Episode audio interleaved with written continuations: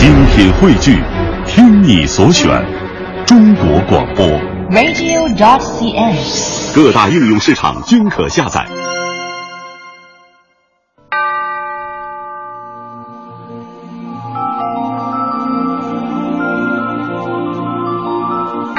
探寻历史的文明原点，感受城市的山水情怀，书写英雄的爱国精神，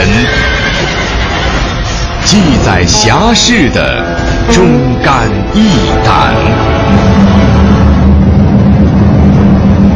城市风骨。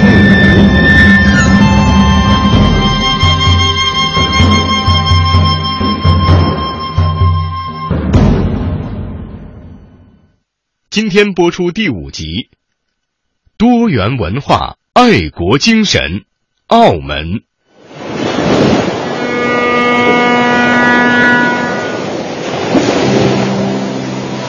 中国的海岸线，北起鸭绿江口，南抵北仑河口，曲折蔓延近两万公里，穿越四季，花开海陆。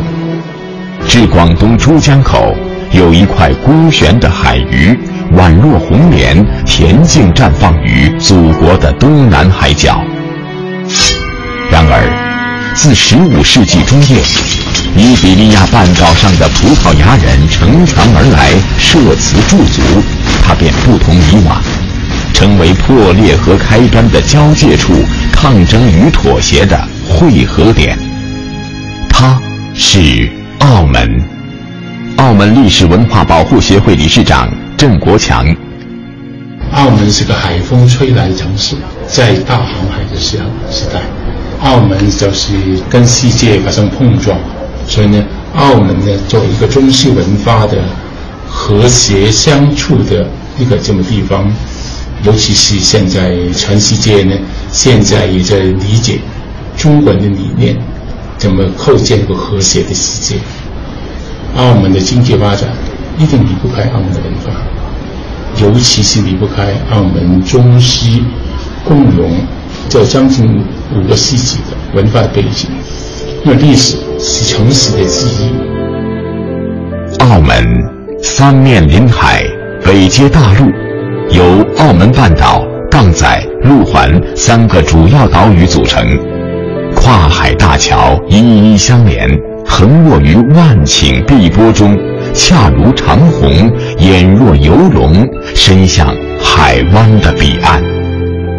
澳门，海环为澳，山耸如门，有澳有山，才是本来的澳门。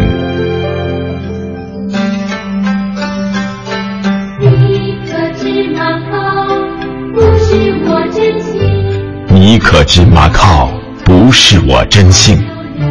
早在数十年前，诗人闻一多就满怀悲愤与深情地替澳门做了不平之名，而这个印烫屈辱的名字与葡萄牙人的入侵不可分割。澳门近代文学学会会长邓景斌，那个闻一多在诗歌里面所说的 Macau 呢，其实就是仆人替那个澳门起的一个那个外文的名字。那他这个怎么样起那个澳门的这个外门的名字呢？有很多种传说。他来到马狗庙啊，就问这个呃当地的那个渔民说啊，这个是什么地方啊？这样哈，他就告诉他是这个啊马狗庙，这样听起来就呃以为是这个马靠了。在四百多年的殖民沧桑中，澳门曾经斗争过、成长过、繁荣过，也曾挫折过。但又复兴并蓬勃至今。更为重要的是，在经历了种种之后，澳门形成了独有的性格特质。曾几何时，珠江口的洋面响起过这样的歌谣。女人仔好大爷信咧，好運女咧變芙蓉。咸水歌流行颂唱于珠江三角洲的船民中，船民用对答的方式循着一定调子格律，因应情景即兴创作，翻轨、唐人、礼拜、英语等等。一首咸水歌，惟妙惟肖地呈现出历史上这里的民众习以为常的事物，而这恰是数百年中西交流与碰撞的结果。澳门博物馆馆长陈迎宪。在澳门，经过差不多四百五十年的这么长时间的一个汇聚，对这个实际上是一个中欧文化非常独特的两大文明首次在中国见面，而且在这见面里头，当然也有冲突，也有和解，有各种各样的东西。呃，北大教授季羡林，他曾经讲过一句话，就是中西文化有过几次大的接触，但是最近的一次。最大的一次，它的地方呢，就是在澳门，时间就是明清时代。四百多年前，传教士携西风倒海东来，弃舟登陆，步履出至，便是澳门。利玛窦，则是在澳门的传教士中最著名的一位。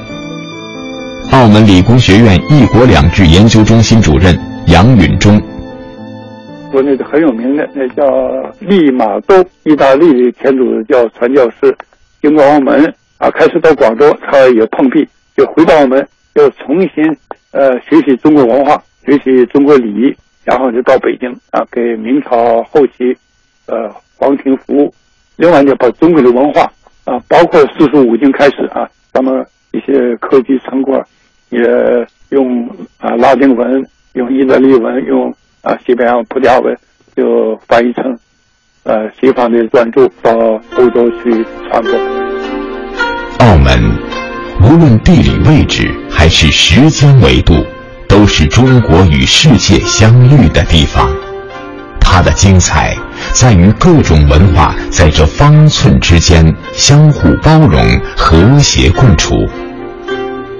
在创作于清朝初年的诗中，就有。翻同久住安华语，鹦鹉出来学鸟音。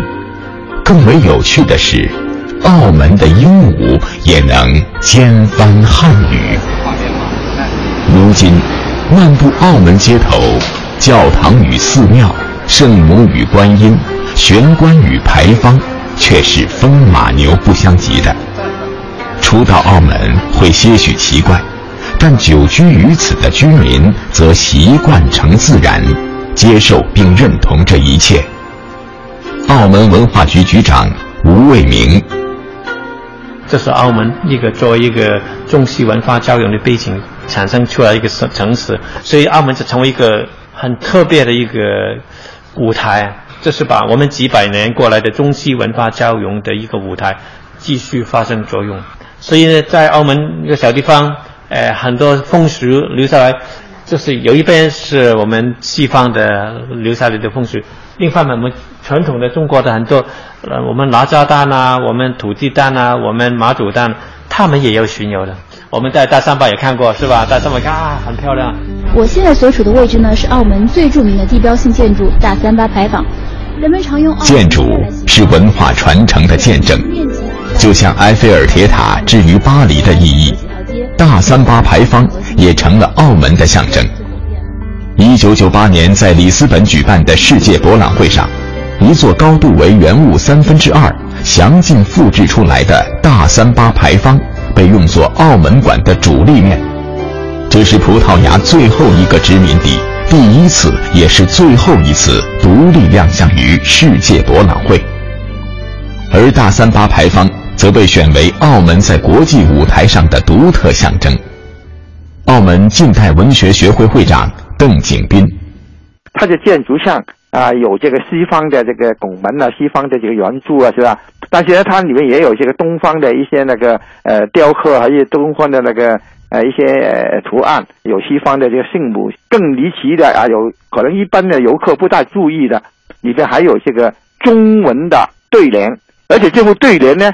呃，他是用这个呃楷书写的，写的相当漂亮，用那个对联的形式把那个圣经上的这个这个句子用中文这样表达出来呢，它就是一个中西文化这个交融的一个最好的鉴定。一切历史都是当代史，这块矗立了四百多年的教堂前壁，历经战火与沧桑，俯望过往众生，见证澳门历史。它保留了东西文化交流的历史足音和历史记忆。更在历史层面提供了一种新的文化认同，在人们面前展示了一种新的文化思想空间，启发人们去做新的文化想象。它的存在和意义是世界性的。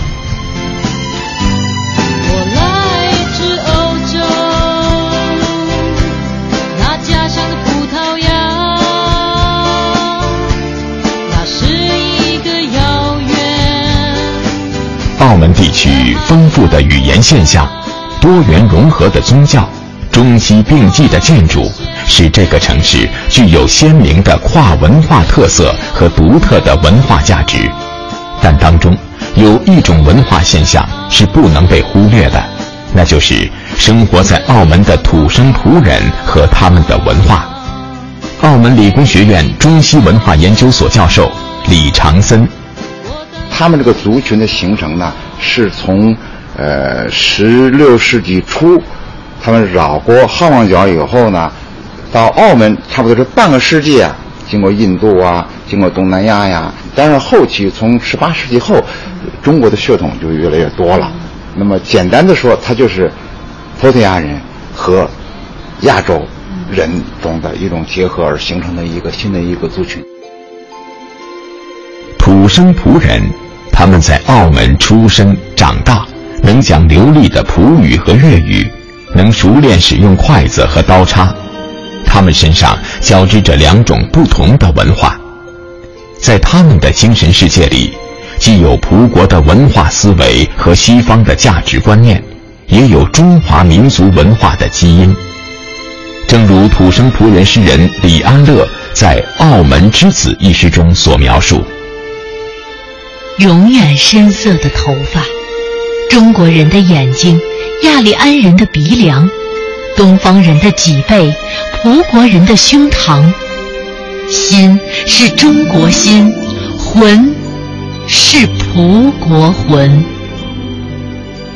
双重的文化背景，两种文明的边缘，彼此渗透、交融、冲突，并深深印刻在土生葡人的生活和精神中。形成了别具一格的文化心理和中西合璧的思维模式，而这也是四百年中葡文化交流的产物。澳门近代文学学会会长邓景斌，土生葡人呢，他们呢就是在那个文学作品里边呢，也是有好多本呢都反映出他们来到了这个澳门之后呢，怎么样呢？对那个中华文化的一一种那个由最初的好奇到最后的崇敬。再进一步呢，就结合，所以这些都看着他们这个婚姻文化也好，这个宗教文化也好，这种交融呢，已经啊，真的是达到这个水与交融这样一个地步啊，非常是那个融洽，非常之和谐。心系澳门，通过自己的作品来表达对澳门的无限热爱和眷恋之情，是土生葡人作家作品中的一个共同特色。土生葡人作家笔下，澳门美丽的像个花园，西望洋山的晚霞，东望洋山的松涛，白鸽巢公园的树丛，妈阁庙的房屋，馥郁芬芳的植物，繁盛艳丽的鲜花，这里是他们的故土，根之所在。曾就职澳门旅游局的土生葡人夏文迪。我们每一天都在葡国文化和中国文化这两个文化里生活，好像每一天都在学习新的东西。澳门很小，但包容的内容很多。当你懂得如何去欣赏它，你就越希望更多的了解它的文化。家是爱的聚合体，家是灵魂的栖息地。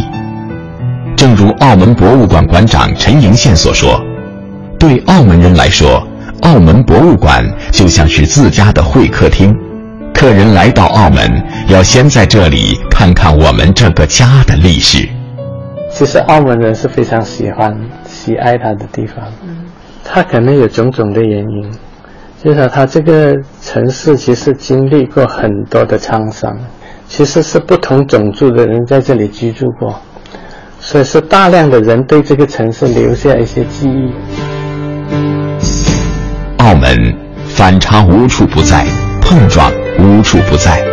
然而，历史的洪流中，东西方文化经由激烈对抗、默默交融，又被安静沉淀。在澳门半岛上，跨文化性几乎随处可见；而在这葡风华韵的多元化背后，则跳动着澳门人对家国的情爱。澳门，这一朵东方圣洁的古莲。虽烙上了大西洋水手的标志，但他却从未飘离港口。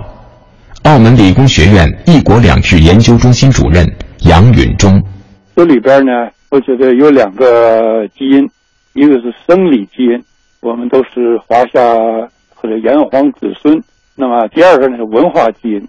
这两大基因就是决定作为中国人，特别是当代中国人，我们要有。强烈的国家意识，强烈的民族意识，我们要以做当代的中国人为荣啊！我想这是一个最简单的判断。几个世纪以来，忧国忧民的中国知识分子在寻找真理的过程中，与澳门结下了不解之缘，更在小城街巷留下了试探前行的脚印。林则徐、魏源、郑观应、孙中山、容闳、汤有为、梁启超等这些伟大的思想家、政治家，曾先后在澳门这块风水宝地回望中国，眺望世界。这个环境还蛮不错，因为所谓的庙宇啊，就这个地方算，就是马沟庙，它的游游客多一点哦，我们这边游客少一点。一般我们这个庙都是本地人多。位于澳门闹市区的莲峰庙，古树婆娑，庙貌庄严，是澳门著名禅院之一。一八九三年，结束虎门销烟后的林则徐巡视澳门，曾在莲峰庙传召葡澳官员，宣布恩威，申明禁令。为了铭记这段历史，一九九七年在莲峰庙建起了林则徐纪念馆。向人们讲述一百七十年前林则徐巡阅澳门的往事。林则徐纪念馆主席龚树根：这个纪念馆呢，是我们澳门民间办的。林则徐，呃，到澳门需要三个小时，把这个三个小时的记下来的历史记下来。现在澳门同胞认为办这个纪念馆是我们的爱国精神。非常好的，一定把它办得更好。苟利国家生死以，岂因祸福必趋之。澳门人这份不变的家国情怀，是作为中国人传统文化基因中的情感诉求，也是基于历史现实中的理性表达。郑家大屋，它是一个近代的思想家郑观应先生的故居了，里面的规模很大。原本郑观应，中国启蒙思想家，他在澳门的祖屋郑家大屋内完成了中国历史巨著《盛世威严》。此书不但启迪光绪皇帝，更唤醒千百万仁人志士，深深影响数代伟人。为中国近代思想史书写下光辉一页。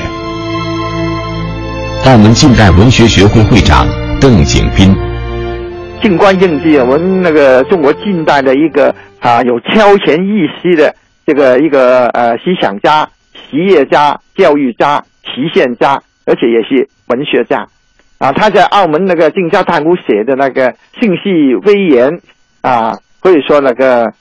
不单指呢那个震撼了当时的这个光绪王啊，还有这个康有为啊、梁启超，到后来的那个孙中山也是受他那个影响。所以还有那些那个毛泽东，他自己对那个美国记者说，就是因为看了正气威严，他才立志要走出这个笑山冲，要改造中国，啊，所以才造就了一个新的这个呃时代。所以这些呢东西呢，说明了澳门的这些人呢，对那个家国的这个感情呢，是真的是非常之强烈的。历史仿佛对小城澳门多了几分偏爱，亦或多了几分觊觎。一八九零年前后，同怀爱国之情以及对西方世界共识的孙中山来到澳门。镜湖慈善会副理事长吴培娟。百九二年的时候呢，孙中山先生呢，呃，当时他去美国念书啊，经常的是从从澳门去。入境澳门，所以呢，他就在从这个香港念这个医学毕业的时候，就是第一站就来到我们澳门金湖医院。因为当时全都是我们华人都是中医，没他葡萄牙不管我们嘛，那所以呢，都呃孙中山都把西医带进了澳门，就是他一第一个华人西医，就是这样子开始。面积三十平方公里的澳门。不仅是孙中山早年行医的地方，也成为他革命生涯中活动的阵地和家人栖息所在。如今，澳门市政公园里，孙中山铜像高高耸立，似乎在向人们倾诉着他对第二故乡的深深眷恋。行走在宽阔的孙逸仙大马路，依然能感受到澳门人对他深深的怀念和崇高的敬意。澳门是莲花宝地，少有悲情。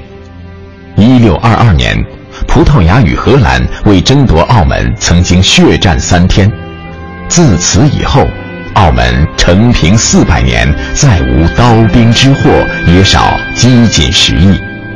然而，生长于体内的家国情怀，流淌于血脉中的民族基因，将澳门与祖国紧紧相连。八年抗战，烽火岁月，澳门没有孤悬海外，进步华人与华人团体纷纷开展各种行动，参与抗日救亡，捐献筹款，派舟赠医，开办义学，以唤起民众齐心救国。澳门理工学院“一国两制”研究中心主任杨允中，澳门居民这个爱国爱澳情怀应该一直呢都保持，应该是比较强烈。就过去来澳门的朋友都很听到一句话，就早在回归前呢，呃，澳门人自认为是我们是半个解放区，呃，中国人呢这个民族传统没有改变，我们认同国家，认同民族啊，所以我觉得呃有个历史性的呃传承。一个城市的特殊历史进程，铸造出这个城市的独特魅力，也就成了这个城市的气质。在这片土地上飘洒下柔和的微风细雨，化解了潜在的危机，消融着冲突的因子。因此，历史在倔强的延伸，等待轨迹的拐点。